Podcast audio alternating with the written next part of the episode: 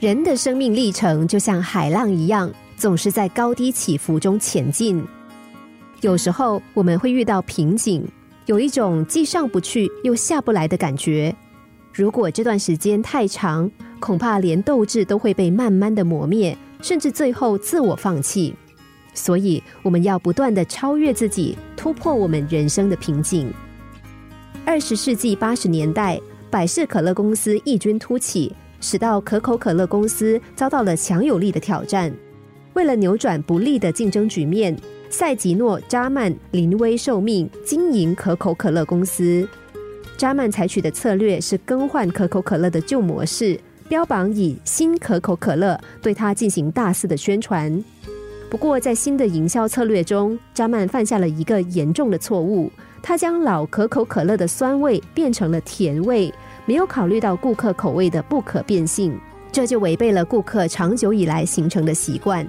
结果，新可口可乐全线溃败，成为继美国著名的爱德赛汽车失利以来最具灾难性的新产品，以至于七十九天之后，老可口可乐就不得不重返柜台支撑局面，改名为古典可乐。扎曼策略性的失败，对他在公司的地位造成了巨大的负面影响。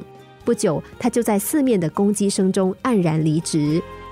在扎曼离开可口可乐公司的十四个月中，他非常愧疚，没有和公司中的任何人交谈过。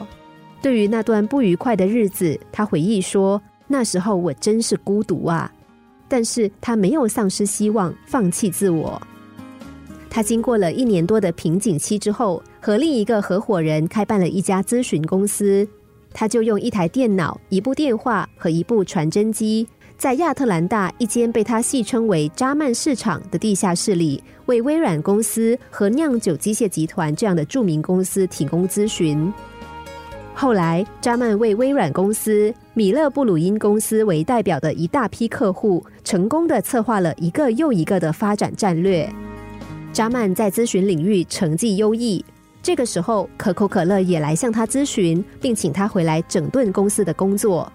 可口可乐公司总裁罗伯特也承认说：“我们因为不能容忍扎曼犯下的错误而丧失了竞争力。